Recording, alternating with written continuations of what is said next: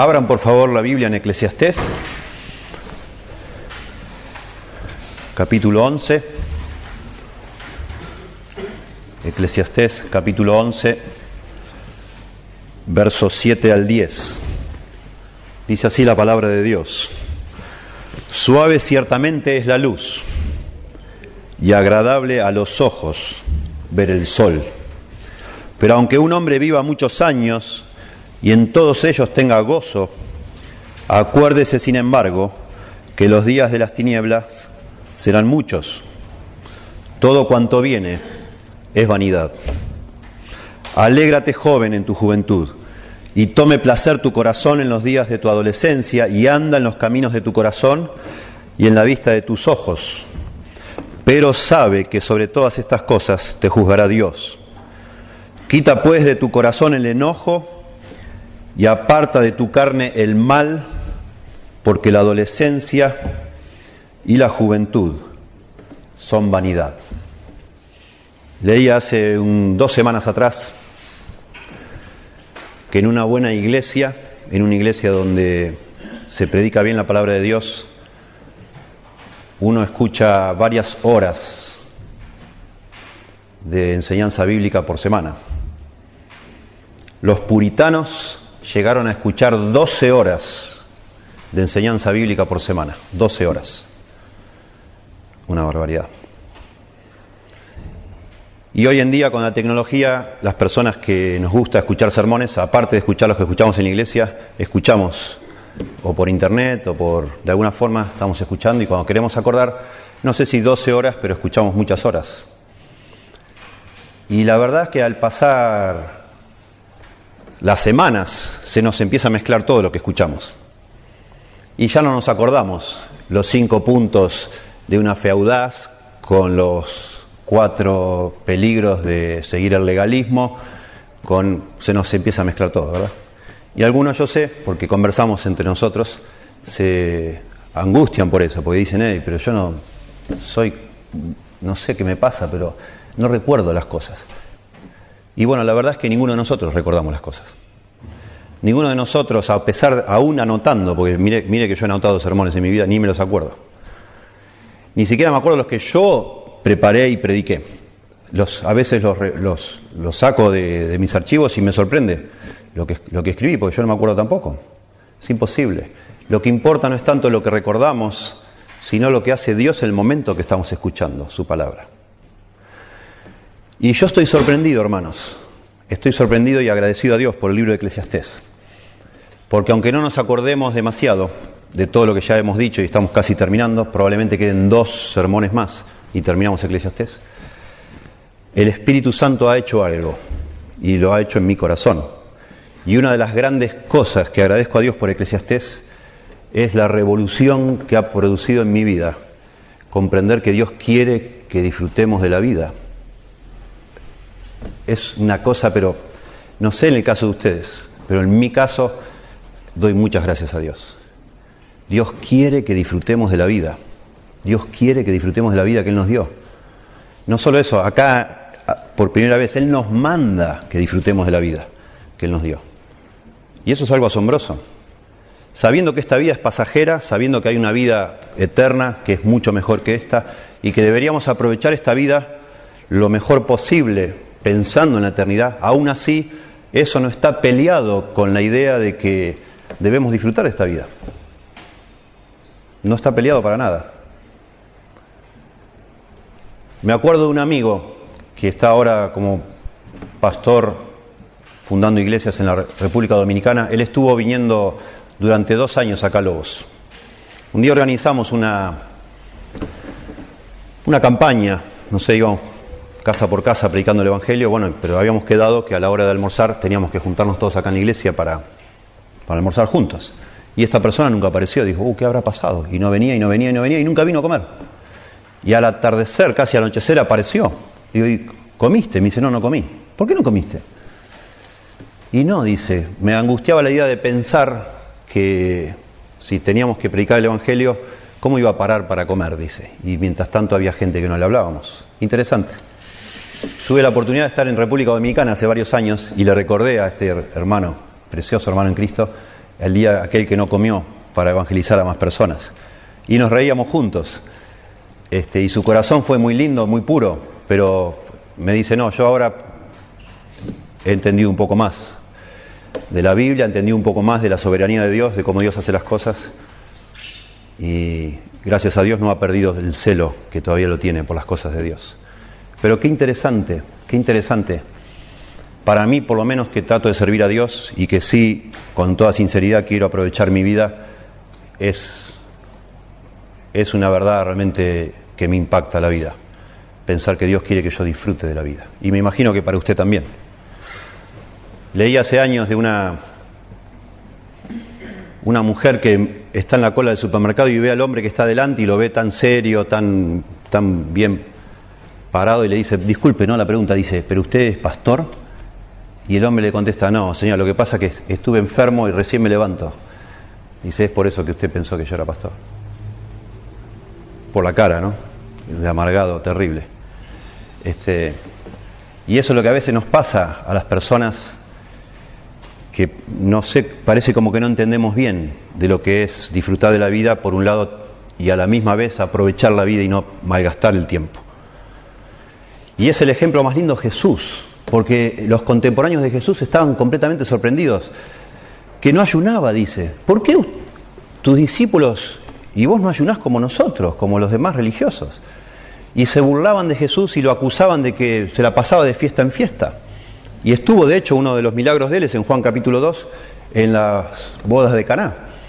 Y lo acusaban de ser bebedor. Y Jesús, ¿se acuerdan cómo se defiende? Dice, cuando vino Juan el Bautista, que no comía ni bebía, lo, estaban ustedes enojados con él porque no comía ni bebía. Ahora que viene el Hijo del Hombre, que come y bebe, ustedes tampoco les, no les viene nada bien a ustedes. Pero qué interesante que el Señor Jesús fue reconocido como una persona que, y que tenía una misión que hacer, por supuesto, y no dejó de nada sin hacer. Hizo absolutamente todo lo que tenía que hacer. No se le escapó nada y aún así disfrutó de su vida terrenal. Qué maravilla. Y esta porción que nos toca hoy, acá en Eclesiastés, apunta de nuevo a eso, casi ya terminando el libro. Ya nos ha venido diciendo Salomón que deberíamos disfrutar de la vida, que debemos disfrutar de la comida, debemos disfrutar de la esposa que Dios nos ha dado, de las cosas lícitas de esta vida, de las cosas buenas que Dios ha hecho. Por eso leímos Génesis capítulo 1. Qué hermoso Dios va creando y cada tanto frena dice que es bueno, y es bueno, y es bueno, y cuando termina dice, y es bueno en gran manera. Todo lo que ha hecho Dios es bueno. Es bueno. Y se metió el pecado en el capítulo 3, y eso produjo una catástrofe, por decir así, en el mundo de Dios, pero aún así el mundo de Dios sigue siendo de Dios, a pesar de haberse entrometido el pecado. Y es bueno, porque Dios lo creó. Y eso dice la Biblia para que disfrutemos las cosas. Y Salomón acá entonces, de alguna manera, nos está diciendo eso, disfruta de la vida, disfruta de la vida, gozá de la vida, regocijate de la vida que Dios te ha dado. Mientras puedas. Acá hay dos, de alguna manera hay dos este, calificativos. Tenemos que disfrutar de la vida que Dios nos ha dado con un sentido de la oportunidad, mientras podamos. No siempre se puede disfrutar. Hay días bravos que no se disfruta nada. Disfrutar la vida mientras puedas, con un sentido de la oportunidad. Y también nos dice, de una manera muy sobria, disfrutar la vida también con un sentido de la responsabilidad. Porque vamos un día a dar cuentas de lo que hicimos en esta vida. Pero no quita ni el sentido de la oportunidad ni el sentido de la responsabilidad que tratemos de disfrutar la vida. ¿sí? Y vamos entonces a pensar acá, capítulo 11, verso 7. Suave ciertamente es la luz y agradable a los ojos ver el sol. A propósito, porque siempre es lindo entender lo que va pasando. Estamos, hace ya un capítulo y medio que estamos en la conclusión del libro. Y Salomón ya nos ha dicho, sé sabio, capítulo 10. Nos ha dicho, sé audaz, capítulo 11 del 1 al 6. Y ahora nos dice, disfruta o sé gozoso, sé alegre. ¿Sí? Y nos va a terminar diciendo, ten fe o, ten temor de Dios, que es lo más importante en definitiva. A eso quiere llegar. Pero otra vez, y lo vengo diciendo las semanas pasadas, parece que Salomón contempla su obra, que es una obra maestra, su, obra literaria, y no quiere dejarnos con el sabor amargo de que todo acá en, este mundo es un bajón, es terrible, es frustrante, una, una desgracia. No. A pesar de los efectos del pecado, a pesar de las injusticias, a pesar de la vanidad, a pesar de las cosas que, que no cierran, a pesar de todo, hay cosas preciosas debajo del sol y que las podemos disfrutar. Y él utiliza acá en el verso 7, utiliza una metáfora muy común en la Biblia, que es referirse a la luz, la luz como un sinónimo de algo que es disfrutable, que es algo bueno, lo contrario a las tinieblas, que es algo amargo, algo triste, algo doloroso. La luz en las, en las escrituras se refiere a la bondad de la vida. Denota en el, en el Antiguo Testamento gozo, bendición, en contraste con la tristeza, la adversidad y la muerte. Ver la luz, ver la luz, la frase ver la luz es estar gozosamente vivo. Job utiliza varias veces en su libro la expresión ver la luz y las tinieblas también, por supuesto. Y Job se pregunta, por ejemplo, en el capítulo 3, verso 20, ¿por qué se da luz al trabajado y vida a los de ánimo amargado? Noten ahí de nuevo, luz es como sinónimo de vida. En el Salmo 49, 19, el salmista dice, entrará en la generación de sus padres, o sea, se va a morir, entrará en la generación de sus padres y nunca más verá la luz.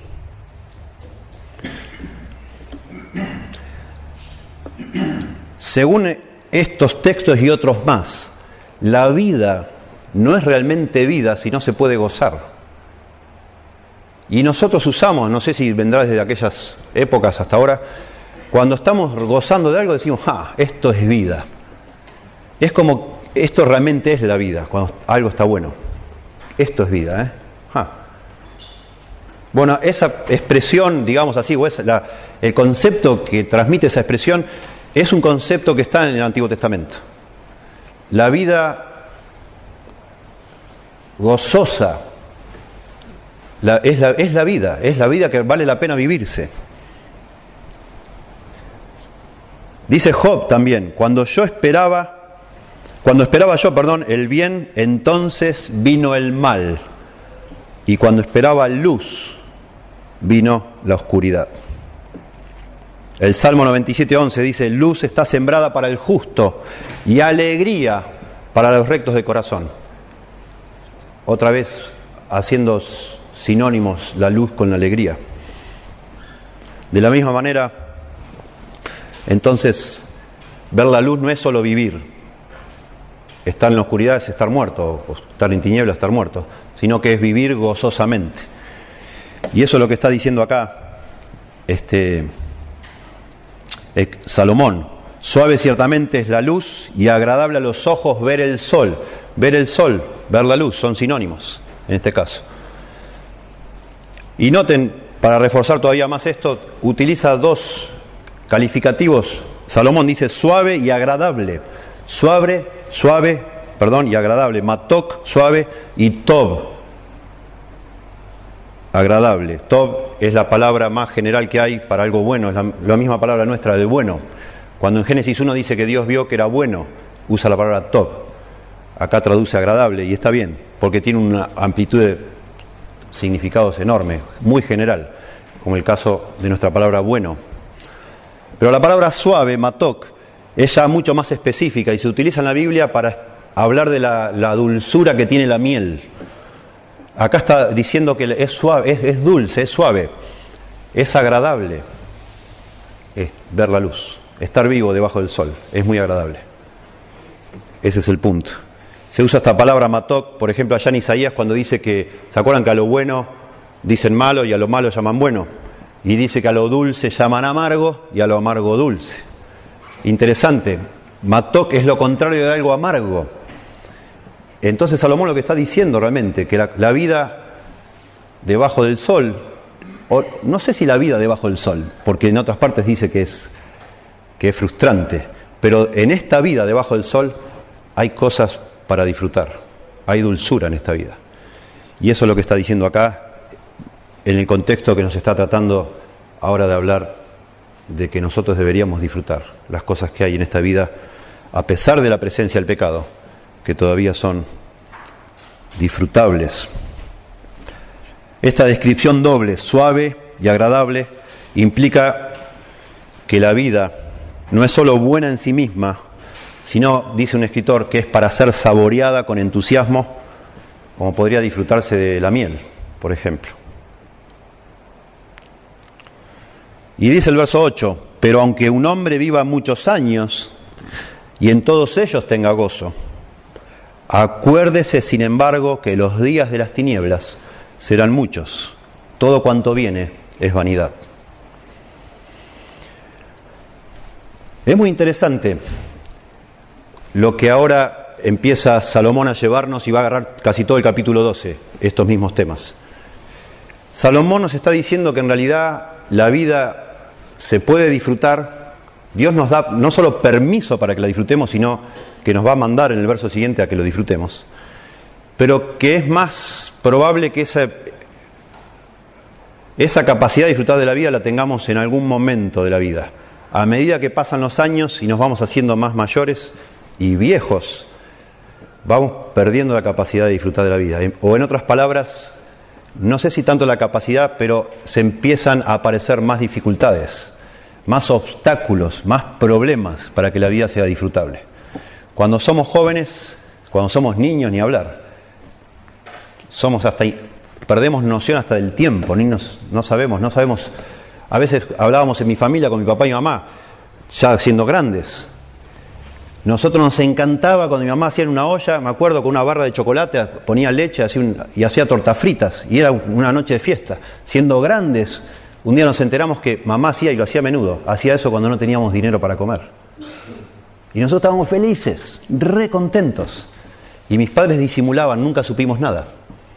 Que cuando comíamos esa chocolatada y tortas fritas no es que no había dinero nosotros siendo niño no te das cuenta de nada y siendo adolescente a veces tampoco te das cuenta de muchas cosas.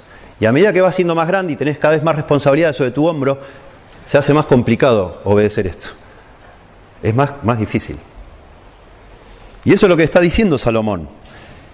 Y está diciendo una posibilidad hipotética, aunque una persona viva muchos años, dice acá, y en todos ellos tenga gozo. Es posible, es raro, pero es posible una persona vive un montón de años y realmente disfrute un montón todos esos años. Es raro. Y nos va a explicar ahora más adelante. Es muy raro. Pero dice, acuérdese, y acá está el tema del sentido de la oportunidad que estoy mencionando. Acuérdese, sin embargo, que los días de las tinieblas serán muchos. Todo cuanto viene es vanidad. Y acá básicamente hay una discusión sobre qué significan este versículo y los que siguen después. Y hay dos grandes este, interpretaciones sobre esto. Algunos dicen que los días de las tinieblas se refieren a la muerte y a lo que sigue después de la muerte. Y ellos piensan que tiene que ver, sobre todo, bueno, que en, otras, en otros versículos también a la muerte se les llama tinieblas, acá mismo en en Eclesiastés, si quieren ver el capítulo 6, verso 4, dice, porque este en vano viene y a las tinieblas va, a la muerte, y con tinieblas su nombre es cubierto. En el capítulo 6, verso 4, se le llama tinieblas a la muerte. Entonces dicen, bueno, acá está hablando de la muerte, pero de la muerte sola y no de la vida después de la muerte, porque Salomón, ya en el capítulo 3, verso 21, ha admitido que existe vida después de la muerte. Pero no es el tema del libro. El tema de este libro no es lo que pasa más allá del sol, sino es la vida debajo del sol y lo que hay para aprovechar en este mundo antes de morirnos.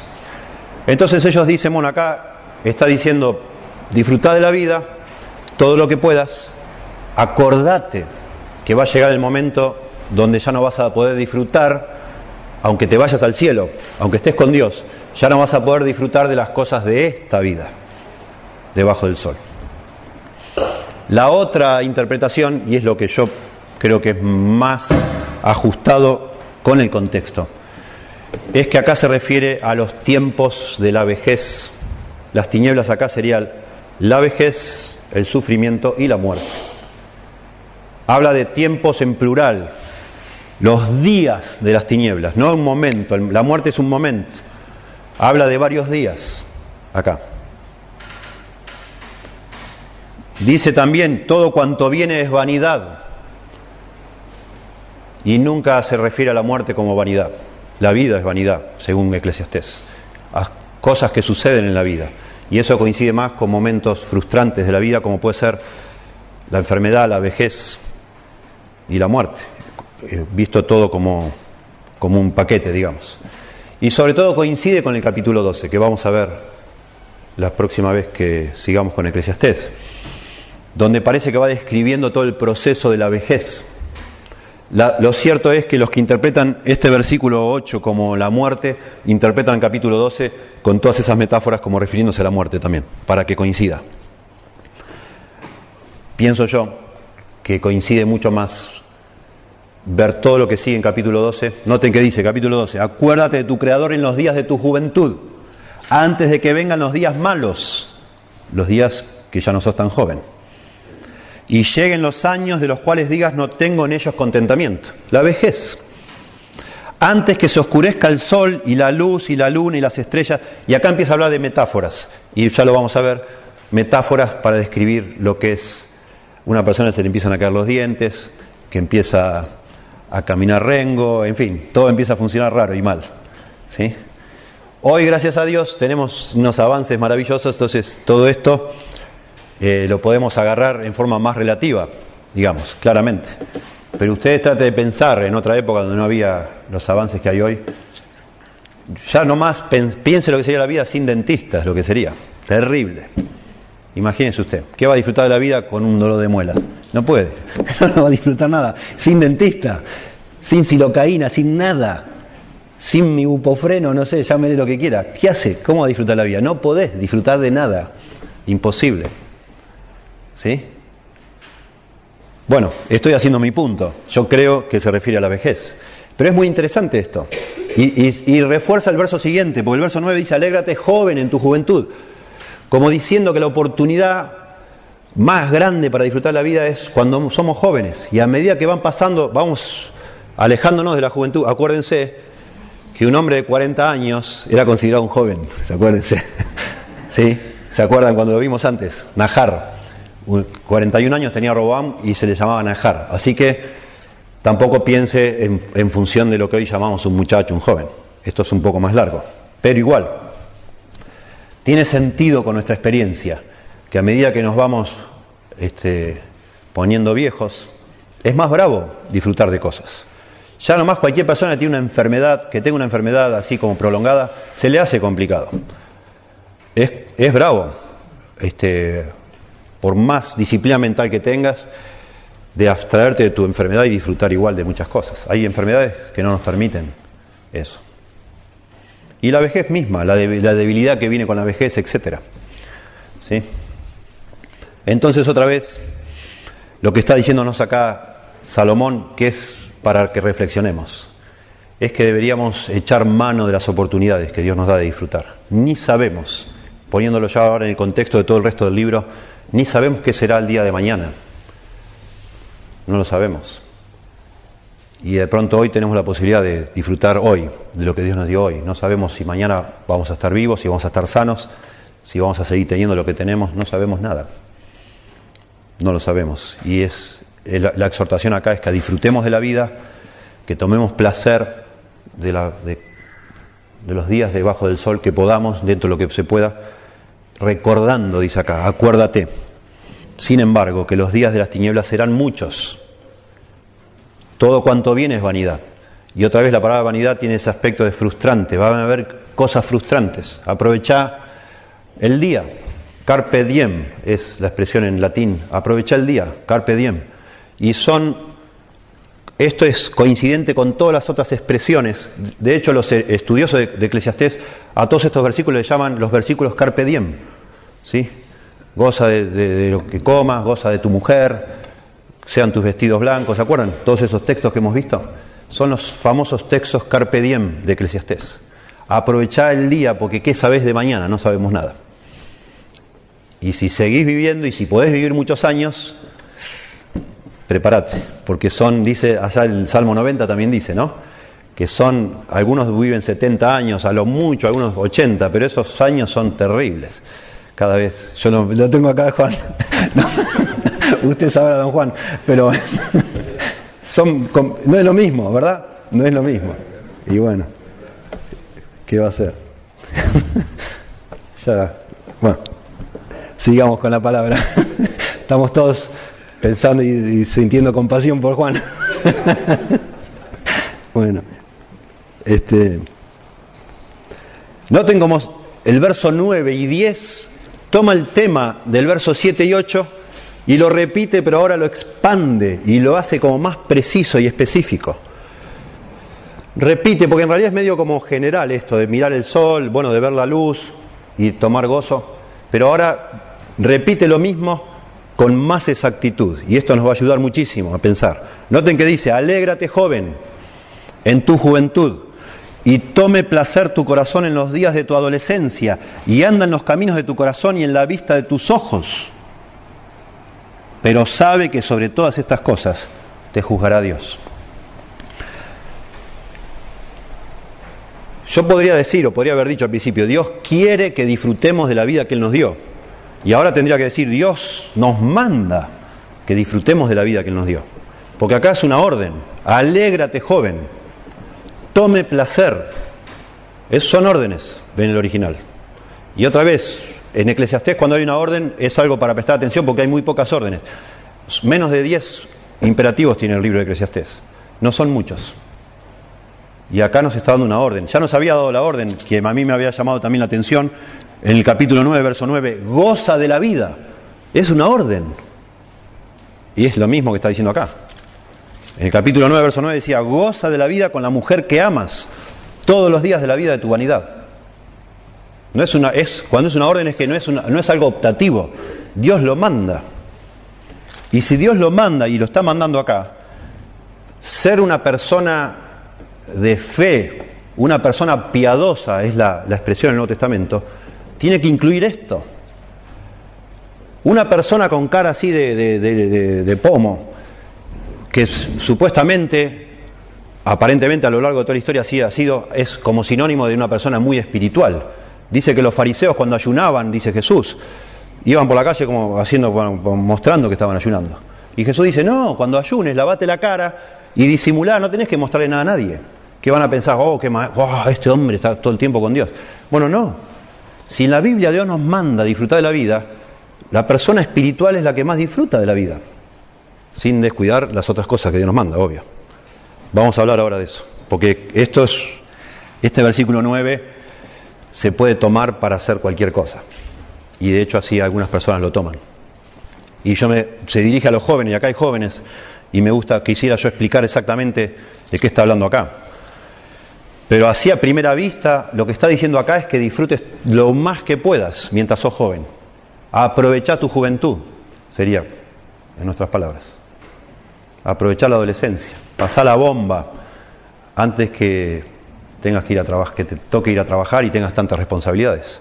Dice acá, alégrate joven en tu juventud y tome placer tu corazón en los días de tu adolescencia y anda en los caminos de tu corazón. Acá están todas estas este, cláusulas unidas por un conectivo traducido y, y, y. Y esto es muy importante porque para interpretar bien esto se tiene que interpretar todo junto. Es alégrate y tome placer y anda en los caminos de tu corazón y en la vista de tus ojos. Todo junto, le está diciendo una sola cosa. Y está expandiendo de qué se trata. Y es muy interesante lo que está expandiendo, porque dice, fíjense, habla del corazón, la parte interna de una persona, y los caminos, que es la conducta externa. este consejo de Salomón o esta indicación es para estar gozoso adentro y, actuar gozoso afuera, digamos. El corazón, según los hebreos, es el asiento de, toda la vida interna de una persona, es donde se surgen los pensamientos, los sentimientos, las decisiones de la voluntad. Está diciendo a, acá que un joven debería en su interior realmente buscar gozo, alegría. No hay ningún mérito en, en, vivir angustiado, en vivir quejándonos. No lo hay. Al contrario, este es el mundo de Dios. Y una persona que sigue a Dios debería disfrutar de Dios y de su mundo. A propósito, los puritanos, que en todo esto fueron como revolucionarios en su época. Lamentablemente Hollywood sistemáticamente se ha propuesto ridiculizar a los puritanos y han presentado una caricatura que no es exacta, como que fueran personas como casi este, al borde de, de la demencia. Bueno, hubo algunos excesos en la historia, sobre todo algunos que ustedes conocerán, lo que pasó en la ciudad de Salem, que quemaron, este, ahorcaron y quemaron personas pensando que eran, practicaban brujería. Y de ahí ha surgido toda una cosa extraña o una distorsión de lo que eran los puritanos. Los puritanos se propusieron ser personas muy espirituales, piadosas, creyentes en Dios, pero a la vez disfrutar de este mundo. Y han dejado un legado hermoso de eso. Y ellos y personas que no técnicamente son consideradas puritanas dejaron inmortalizados, si se quiere, la frase, ellos se preguntaron cuál es el propósito por el cual Dios creó al ser humano. Y en, en esos siete años donde se reunieron para dejar escrita lo que se llama la Confesión de Fe de Westminster, ellos dejaron escrito lo que ellos consideran es el fin por el cual Dios creó al ser humano. Y esos pusieron así, el fin supremo del hombre es glorificar a Dios y disfrutar de Él para siempre. Y esa declaración es, realmente eh, famosísima y nadie lo ha mejorado. El fin supremo del hombre es glorificar a Dios y disfrutar de Él para siempre. Y es asombroso, para mí es asombroso, que en la declaración, tratando de ver, bueno, realmente, ¿para qué estamos sobre esta tierra? Que se incluya la palabra disfrutar. Es asombroso.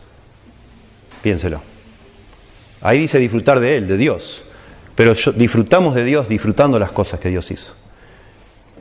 Por supuesto que sí. El concepto de camino, acá dice, anda en los caminos de tu corazón. Dice, tome placer tu corazón, la parte interna, en los días de tu adolescencia, y anda en los caminos de tu corazón y en la vista de tus ojos. Acá empieza a hablar de caminos. Los caminos otra vez se usa el caminar en la Biblia se usa como un sinónimo de andar, de tu vida, de, tu conducta. Es la forma en que te moves y se refiere por lo general al, al, aspecto exterior de una persona, lo que hace. De esa manera, hablando del corazón, de que el corazón tome placer y también andemos en los caminos de nuestro corazón. O sea, lo que tenemos dentro del corazón, los deseos que tenemos, los ponemos en práctica. Y habla también, dice, y de la vista de tus ojos. Es muy interesante, eh, Salomón está tratando como de abarcarlo todo, todo lo que sea que pueda ser para nosotros una idea, una imagen de disfrute, de placer. Los ojos en la Biblia también se, se los muestra muchas veces en, como en, junto con el corazón, como que los ojos son como un instrumento, un elemento, un órgano del corazón.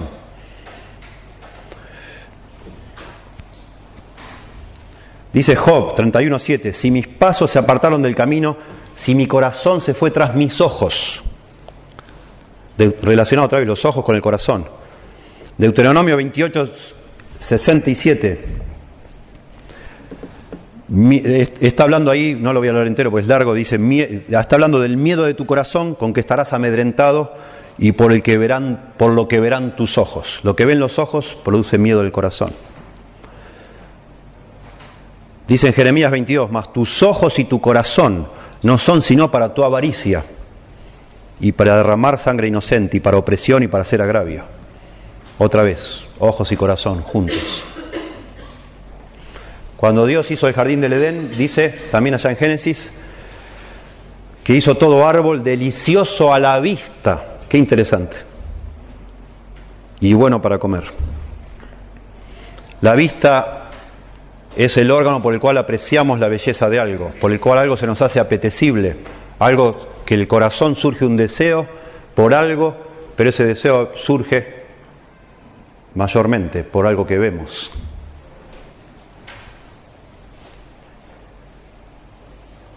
Los ojos pueden ser fuente de alegría. También, según la Biblia, en Éxodo 4:14, está preocupado Moisés por qué va a decir su hermano Aarón. Y Dios le dice a Moisés, he aquí él, Aarón, saldrá a recibirte, a Moisés, y al verte se alegrará en su corazón. Los ojos también son fuente de sabiduría, según Proverbios 24:32. Miré y lo puse en mi corazón, lo vi y tomé consejo son fuente de placer. Cantares capítulo 6, verso 5 dice, le dice el hombre a, la mujer, dice, aparta tus ojos de delante de mí, porque ellos me vencieron. Tu cabello es como manada de cabras y, empieza a describirla a esta mujer. Y también los ojos son fuentes, según la Biblia, de cosas malas, de codicia, ya vimos, de lujuria. David se paseaba por la terraza de su palacio y vio a la mujer de al lado bañándose y la codició en su corazón.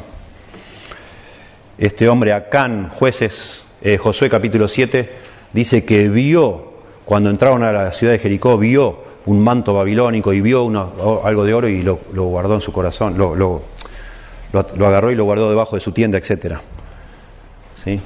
Interesante porque esto es lo que surge, de este pasaje surge algo que es necesario aclarar. ¿Qué es esto de andar en la vida de acuerdo a los deseos de mi corazón y los deseos de mis ojos? Es algo peligroso hacer lo que mis ojos desean. Porque a veces mis ojos desean realmente cosas desagradables o agradables para mi corazón, pero inaceptables a los ojos de Dios. Cosas pecaminosas, cosas prohibidas, cosas que en realidad me prometen placer y disfrute y detrás de eso hay tragedia. El camino de los transgresores es duro, dice Proverbios. Cuando personas, y ya lo hemos hablado acá, hace unas semanas atrás, hablando de vivir de acuerdo a lo que uno siente. Cuando uno enfoca su vida en hacer lo que uno siente, no hay, al final de cuentas de ese camino, no hay placer, no hay satisfacción, no hay goce, sino hay angustia, hay dolor. No se puede vivir haciendo lo que uno desea. Sin embargo, acá Salomón le está diciendo a los jóvenes que traten de hacer todo lo que quieran, es lo que parece. Alégrate joven en tu juventud y tome placer tu corazón en los días de tu adolescencia y anda en los caminos de tu corazón y en la vista de tus ojos. Está como diciendo, justamente relacionado con lo anterior, ya que van a venir los días más complicados, con más responsabilidades, que vas a tener que trabajar, que vas a tener que mantener una familia, que van a llegar las cuentas, que vas a estar preocupado por un montón de cosas, que va a ser más complicado que disfrutes tanto como ahora que sos joven. Entonces, aprovecha ahora, es el punto.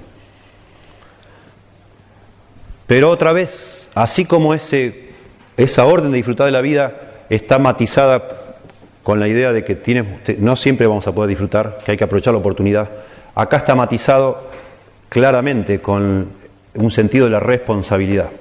Cualquier cosa que hagamos cada uno de nosotros y ustedes jóvenes, algún día va a ser examinada por Dios va a ser juzgada por Dios. Y es lo que dice acá. Pero sabe, la, última parte del verso 9, que sobre todas estas cosas te juzgará Dios. Y ahí de nuevo sabe es una orden. Tenés que darte cuenta, tenés que saber. Y el concepto de saber ahí no es un asunto intelectual, es algo que involucra las emociones de una persona.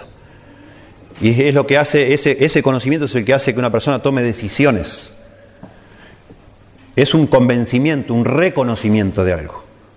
Tenemos que nosotros, todos nosotros, vivir a la luz de la gran verdad de que Dios existe y nos está mirando y nos está evaluando. Y no es lo mismo hacer cualquier cosa. Y en este mundo Dios puso reglas. Y si yo trasgredo esas reglas, hay consecuencias. Y no puedo salir airoso y lo más campante como si nada pasara.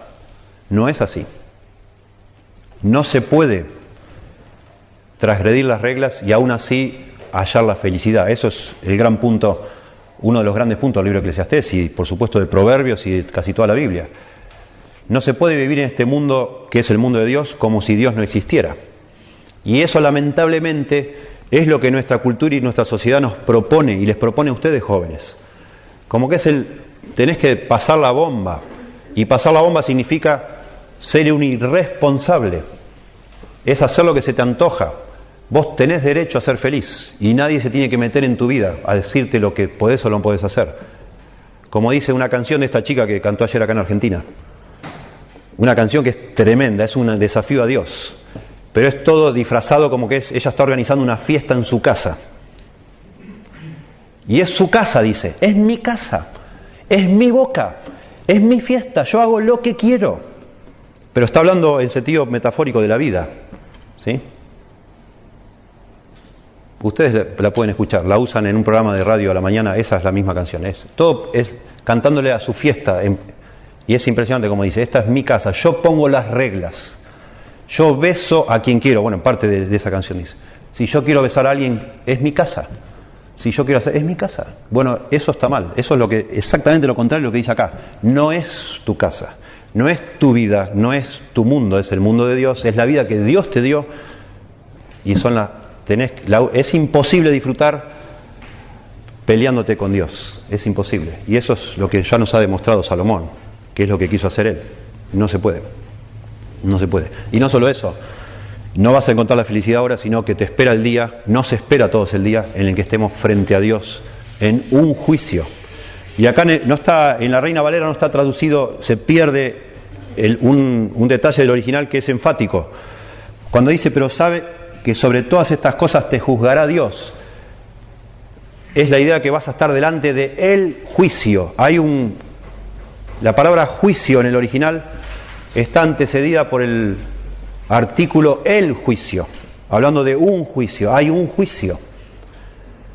Y ese se explica muy bien en el Nuevo Testamento, Hebreos 9:27, está establecido para los hombres que mueran una sola vez. Y después de esto dice el juicio. Después de morir, cada uno de nosotros un día comparecerá, estará frente a Dios y dará cuenta de sí, de lo que hizo con su vida. Y entonces, ojo, Ojo, acá no está diciendo hace todo lo que se te antoje, dale rienda suelta a todos tus deseos, a tus pasiones, las pasiones más bajas que tengas, porque después va a llegar un momento que no puedas disfrutar de eso. No es lo que está diciendo acá. Está diciendo disfruta, pero a la vista de que Dios te está viendo y te va a juzgar. En otras palabras, disfruta de las cosas buenas que podés disfrutar de las cosas permitidas, de las cosas lícitas, no de todo lo que se te antoje. Claramente no. Me gusta como dice un comentarista, Walter Kaiser, es una invitación, este versículo 9, a los jóvenes a que consigan toda la alegría y el gozo que puedan de una felicidad inocente, dice él. Es una invitación a conseguir todo el gozo y la alegría que uno pueda de una felicidad inocente, o sea, dentro de lo que está permitido, dentro de lo que Dios ha permitido.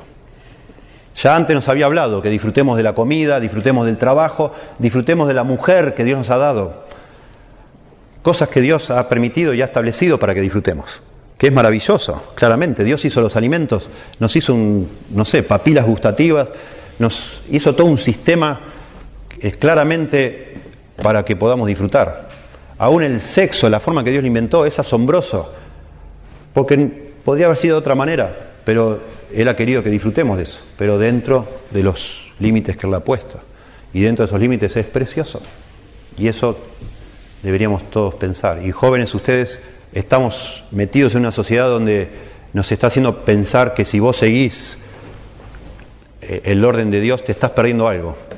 Dios es un aguafiestas. Dios está, como que Dios no quiere que vos disfrutes de algo, como lo mismo que le sugirió la serpiente a, a, Adán y a Eva, que Dios en realidad no le quería dejar tocar ese árbol porque, porque es un malvado. Y no es así, no es así. Al contrario, Dios es la fuente de todo bien, todo don perfecto viene de Dios, el Padre de las Luces, dice la Biblia. Miren, yo acá tengo como una aplicación concreta y práctica pensando en ustedes, jóvenes. yo tengo, una, yo tengo una opinión muy crítica de lo que es la adolescencia. Acá traducido la palabra adolescente, pero está hablando de, no de lo que nosotros llamamos adolescencia. La adolescencia es un fenómeno cultural de nuestra época, quizá de los últimos 200 años. Todos ustedes jóvenes, como nosotros algún día cuando tuvimos la edad de ustedes, tenemos una tendencia a ser necios.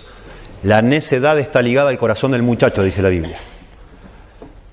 Así somos, estamos, la adolescencia es como un momento entre la, ya no sos un niño, pero tampoco sos un adulto, y te la crees, te crees que vos sos capaz de un montón de cosas.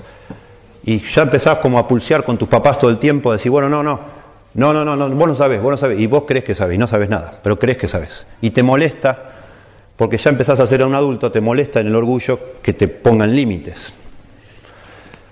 Mire, yo creo que la adolescencia es un producto cultural, como se la conoce hoy, porque en algún momento de la historia los padres renunciaron a pulsear con sus hijos. Han dejado, ok, bueno, ya, está bien, hace lo que quiera, está bien. Y ufa, y así queda todo. Y el chico hace lo que quiere. Y eso empieza, eso es una espiral descendente que empieza problemas. Y cuando varios padres en una cultura dejan a los hijos que hagan lo que quieran, esos, esos muchachos se empiezan a juntarse y se empiezan a, de alguna manera, a potenciar su necedad y terminan haciendo tonteras de todo tipo, de todo tipo. Esta semana salió un artículo en el diario, a mí me dejó impresionado, la cantidad de gente que ya ha muerto por sacarse fotos a sí mismos. No tiene nombre, no tiene sentido. Y me conmovió una chica en Rusia, una chica de 12 años, 13, subida a la torre no sé dónde y se sacó una foto y de ahí, después de esa foto se cayó de la torre.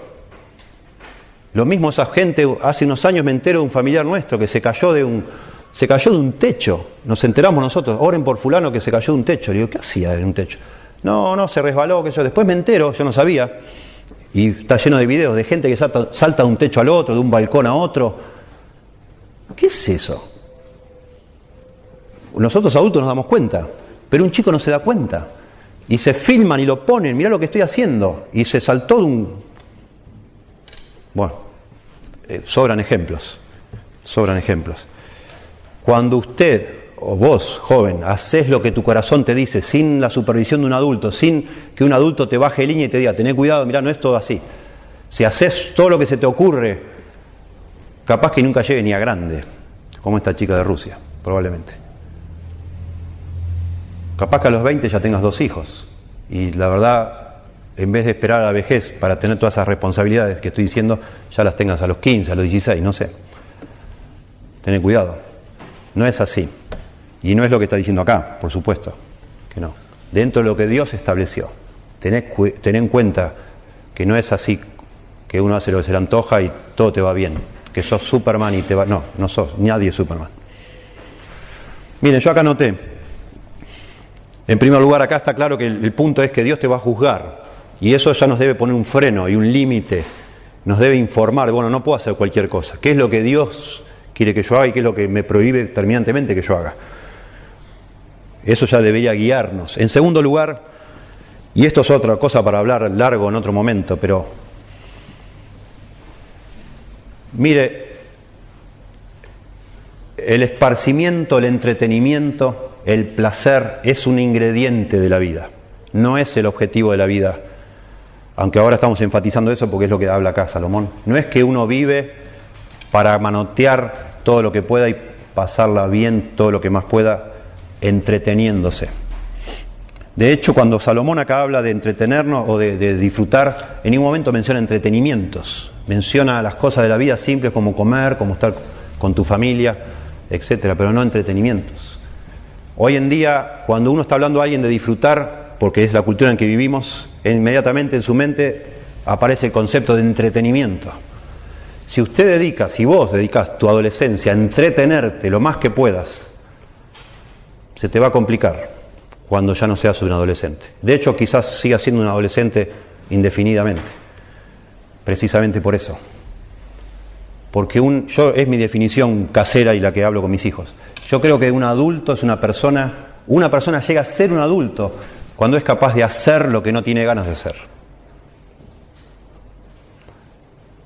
entiendo yo así. Yo soy un adolescente si solo hago lo que me da ganas de hacer. Y si solo ando buscando placer para mi corazón, y es lo único que me interesa, que mi corazón tome placer en las cosas, voy a tener 40 años y voy a seguir con la PlayStation, no sé, o con lo que sea, que te dé placer a vos, con los jueguitos en el celular, o lo que sea. O mirando pornografía, o lo que sea. No puede ser la vida así, no es así. Saben, y esto quiero decirlo, aparte de que Dios te va a juzgar, si el objetivo de tu vida es entretenerte, y eso es algo muy fuerte en Argentina. En Argentina ya se ha instalado como algo absoluto. La adolescencia es el tiempo para disfrutar. Después vas a tener tiempo para ponerte las pilas, así dicen. ¿Sabes qué? Yo lo que he visto, he sido profesor en una escuela secundaria rodeado de adolescentes por años, ya 15, que muchos chicos piensan así y te lo dicen. Bueno, yo después me voy a poner las pilas. ¿Sabes qué? Eh, aún lo tratan de hacer, les creo que han tratado de ponerse las pilas, no han podido, porque se han agarrado un hábito, se han agarrado un hábito de tanto embromar, tanto embromar, tanto embromar, tanto embromar, cuando dijeron, algún día dijeron, bueno, listo, terminé el secundario, ja, la fiesta, ahora me pongo las pilas, voy a la facultad y me pongo las pilas. A los dos años están acá, de vuelta en Lobos, porque no se pueden poner las pilas porque no saben cómo hacer para ponerse las pilas, porque en su corazón hay una lucha terrible, porque no saben, se han acostumbrado a hacer solamente lo que tienen ganas de hacer, y ponerse las pilas no es así, bueno, me pongo las pilas y listo, no es así. No lo pueden hacer, ya se les ha hecho parte del carácter de la persona, ser irresponsables.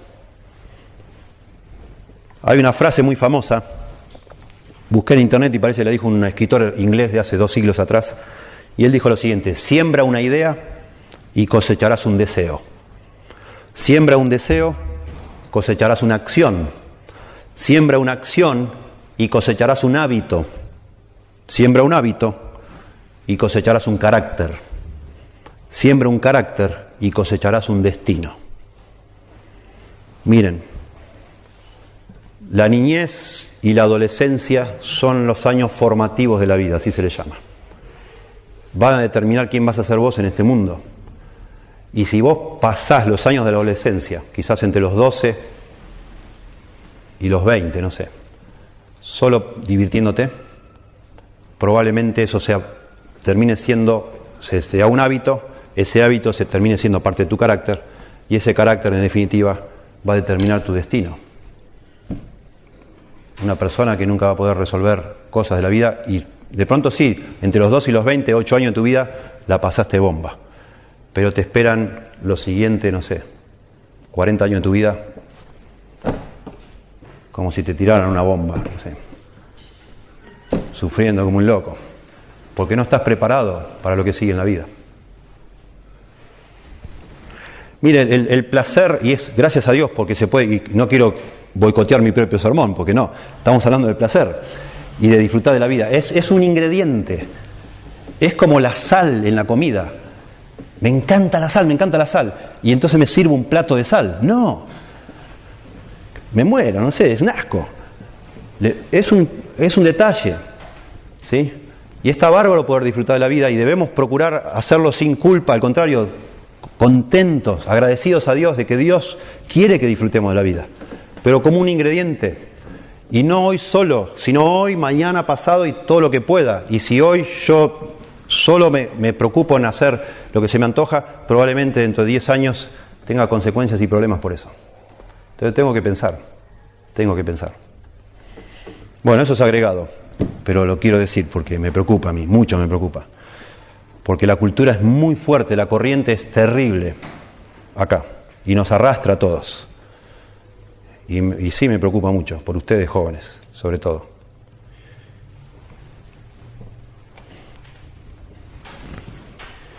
Bueno, y el verso 10 dice, quita pues de tu corazón el enojo y aparta de tu carne el mal, porque la adolescencia y la juventud son vanidad. Y otra vez este versículo es lo contrario a lo que parece. Así a primera vista yo ya ahí tenía, yo digo, oh, acá, acá, todo esto que acabo de decir lo guardaba para decirlo acá, pero nada que ver. Porque acá dice, bueno, quita el enojo, quita la, la cosa, la carne, parecía que hablaba de la, de la sensualidad de la carne. Noten, quita pues de tu corazón el enojo y aparta de tu carne el mal. Y yo ya estaba preparado así, sin estudiar nada. Digo, bueno, acá hay que bajar la caña con el tema de, del enojo, que también se nos hace un hábito, el enojo. Y con la lujuria, de quitar de tu carne el mal, que son dos tentaciones de la adolescencia, justamente. Pero no habla de eso, no habla ese texto de eso. Noten cómo lo traduce la Biblia de las Américas y otra versión en el mismo sentido, y ahora explico por qué es correcto esto. La Biblia de las Américas dice, por tanto, aparta de tu corazón la congoja y aleja el sufrimiento de tu cuerpo, porque la mocedad y la primavera de la vida son vanidad. Aleja el sufrimiento de tu cuerpo, dice acá. La nueva traducción viviente dice, así que dejen de preocuparse y mantengan un cuerpo sano, pero tengan presente que la juventud y toda la vida por delante no tiene sentido.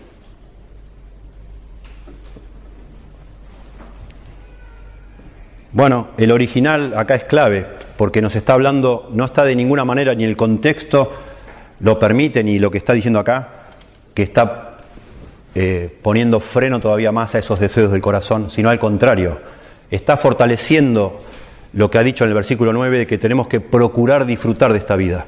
Y para eso debemos quitar obstáculos que nos impiden disfrutar. Y uno es vivir quejándonos, vivir irritados, estar enojados por todo, por lo, por lo injusto que es este mundo, por lo, cómo, las cosas que pasan, cómo puede ser, mira el gobierno, mira esto, mira lo otro, qué barbaridad, y, y, cómo me tratan a mí, qué injusto y qué bárbaro. Está diciendo eso, quita pues de tu corazón el enojo, la irritación, es la palabra, las cosas que te frustran, trata de evitarlas, si es posible, de tu corazón. De afuera no se pueden evitar, es lo que es, este mundo es así. Pero trata de que no se anide en tu corazón de ser una persona que vivís mirando este, los problemas, del pelo en el huevo, decimos acá en Argentina. ¿no? Y por otro lado dice, y aparta de tu carne el mal. Y lo que está diciendo acá es procurar justamente, si es posible, no sufrir innecesariamente. Porque ah, por ambas cosas, no vas a poder obedecer lo que se dijo antes. Dice el erudito Walter Kaiser en sus palabras, dice, de manera que goza, regocíjate y deleítate en la alegría de vivir, pero pon un tono prudente en tu andar, recordando que el hoy reaparecerá en el mañana, estaba hablando del versículo anterior, ¿no? Verso 9, cuando compareceremos ante aquel que distingue perfectamente entre el bien y el mal Y dice, esto no es un llamado, el verso, ahora el verso 10, a negar el sufrimiento verdadero que cada uno experimenta, ni es un llamado a escapar de la pena por vivir en el placer. O sea, como un escapismo, decir, bueno, tengo que evitar a toda costa sufrir, tengo que evitar amargarme, entonces voy a tratar de disfrutar lo más que pueda, me meto en el placer. Eso ya lo hizo Salomón y no le resultó. No eso es lo que está diciendo. Lo que está diciendo es, dice, es un llamado a tener cuidado de nuestra salud mental y de nuestra salud física. Interesante. Por eso habla de la irritación por dentro y la salud física cuando dice que quita el mal de la carne. En este texto se presenta un contraste entre el corazón o lo interno y lo externo, el cuerpo, los aspectos internos y externos de la vida humana. Y en ambos casos hace hincapié en la, debilidad que tenemos, tanto interna como externa. Y así dice la exhortación, es para eliminar las barreras de esa debilidad que impiden la alegría en la medida de lo posible, mientras podamos, ¿no? Es muy interesante, otra vez, algo que uno no espera encontrar en la Biblia, algo así. Pero es muy interesante. No está promoviendo un escapismo, como que seas una persona superficial, cabecita fresca, que nada te importa, no me irrito por nada, no. Pero tampoco ir al otro extremo. Hay cosas, ya nos ha dicho el libro de Eclesiastés, que no las podemos, lo torcido no se puede enderezar. Se lo dejamos a Dios. ¿Qué va a hacer? Es lo que es. Ya apaga el noticiero, no sé. O ya mirá un poquito el noticiero, no lo mires todo el día. imposible. Disfrutar de la vida mirando noticias, imposible. Y en lo posible, mantenerte sano. Y eso tiene mucho que ver con lo que va a seguir diciendo. Trata de, físicamente mantenerte en forma, mantenerte, hacer lo, posible para, en, tu conocimiento, evitar innecesariamente que se apresuren esos días donde no vas a tener contentamiento porque, porque vivís re mal. Porque se nos vienen los días donde empieza a dolernos por acá, que nos falta por allá, que estamos más débiles, etc. Y eso es lo que está diciendo acá. Asombroso. Asombroso, porque nos va a costar más obedecer esto de disfrutar la vida en la medida que nosotros no prestemos atención a las actitudes nuestras del corazón y por supuesto a, nuestro cuerpo, a nuestra vida externa. Dice, porque la adolescencia y la juventud son vanidad, pasan volando, tarde o temprano se vienen esos días malos, como dice en el capítulo que sigue, ¿sí? y deberíamos procurar prolongar lo más que podamos este, es el estado de bienestar general, si es posible. Eso es el punto acá. Este, dice el Salmo 118, 24, muy bonito. Dice el salmista, este es el día que hizo Jehová. Nos gozaremos y alegraremos y alegraremos en él. Bonito. Este es el día que hizo Jehová. Nos gozaremos y alegraremos en él. De alguna manera resume ese Salmo 118, 24, lo que está diciendo acá Salomón. Tratemos de disfrutar, si es posible, la vida que nos dio, que Dios nos dio dentro de los límites que Dios estableció. ¿Sí? Y en el tiempo que Dios lo permita, porque no todos los días son posibles de disfrutar, claramente. Hay días malos, hay días difíciles, pero también esos días malos hacen que los días buenos sean más dulces, precisamente, porque sabemos todos que hay días malos. Todos sabemos. Y entonces cuando tenés la posibilidad de estar bien y de disfrutar de algo, disfrutarlo, aún aunque sea algo efímero y poquito, bueno, amén, lo disfrutamos, sí.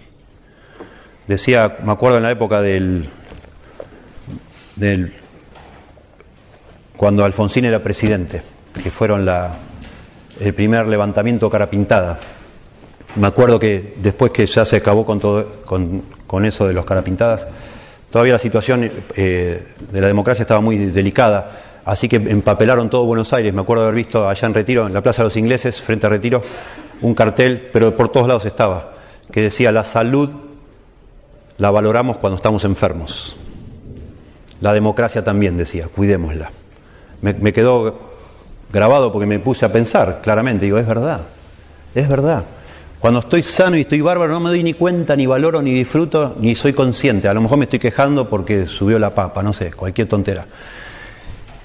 Y después a la semana siguiente estoy enfermo y digo, qué tonto, la semana pasada estaba todo tan bien y no lo disfruté, no lo aproveché, ni me di cuenta y me pasé quejando. Y ahora mirá cómo estoy. Me gustaría estar, volver una semana para atrás y, no, y aprovecharlo de otra manera si hubiera sabido que iba a estar así ahora, ¿no? Bueno, ese es de alguna manera el punto de Salomón, porque el, mundo en que estamos debajo del sol es incierto, no todo es para siempre. Van a venir, vienen los días malos, vienen los días que no sabemos cuándo serán, y en cada uno de las circunstancias, cada uno, aprovechemos y disfrutemos el día que Dios nos ha dado. ¿Mm? Señor, damos gracias por tu palabra, pedimos que la uses, por favor, en nuestra vida nos, en un sentido, por la forma en que venimos aprendiendo por años, hasta nos resulta raro hablar de estas cosas, como parece hasta contradictorio con otras partes de la Biblia. Pedimos que tú nos des luz por medio de tu espíritu para saber cómo aplicar a nuestra vida en nuestras circunstancias sin usar esto como una excusa para libertinaje o para hacer cosas que no debemos que después lamentaremos, pero que nos ayude, Señor, a ver también, incluso hasta como un pecado, el, no saber disfrutar de lo que tú has hecho, de lo que tú nos has dado, de no saber agradecer, de no saber gozar de ti de, y de tu mundo, Señor, y de tu creación. Por favor, que nos ayudes para aplicar estas verdades a nuestra vida y especialmente oramos por los jóvenes de la iglesia para que no se dejen seducir por este mundo, el sistema de este mundo que es diabólico y que procura arruinar la vida de personas, Señor. Alejarlas de ti, sembrar en ellos hábitos pecaminosos que después serán tan difíciles de, de quitar, de sacar, Señor. Por favor, rogamos por ellos que tú los protejas, que los guardes de tentación, los libres del mal, y que sepamos también nosotros como adultos, como padres, disfrutar de la vida de tal manera que nuestros jóvenes, nuestros niños crezcan sabiendo disfrutar de lo bueno y no entonces no sean tentados a explorar o por curiosidad en lo que es malo, Señor. Ayúdanos, por favor, te rogamos. Y también ahora al participar de los símbolos, que nos permitas adorarte, pensar en la cruz y en este otro aspecto que también es tan necesario para valorar lo que tú nos has dado, Señor, que, que es el perdón de pecados, la libertad, la limpieza del alma, el estar bien contigo, el habernos reconciliado con nuestro Creador y la certeza, la expectativa cierta y segura de que al morir no se acaba todo, sino que al revés comienza algo todavía mucho mejor, con más placeres, con más gozo, con un gozo perfecto, completo, porque ya no va a haber pecado, ya no va a haber maldad, no va a haber dolor ni sufrimiento, sino será todo gozo y alegría y adoración a ti, Señor. Por favor, ayúdanos a adorarte entonces en el nombre de Jesús. Amén.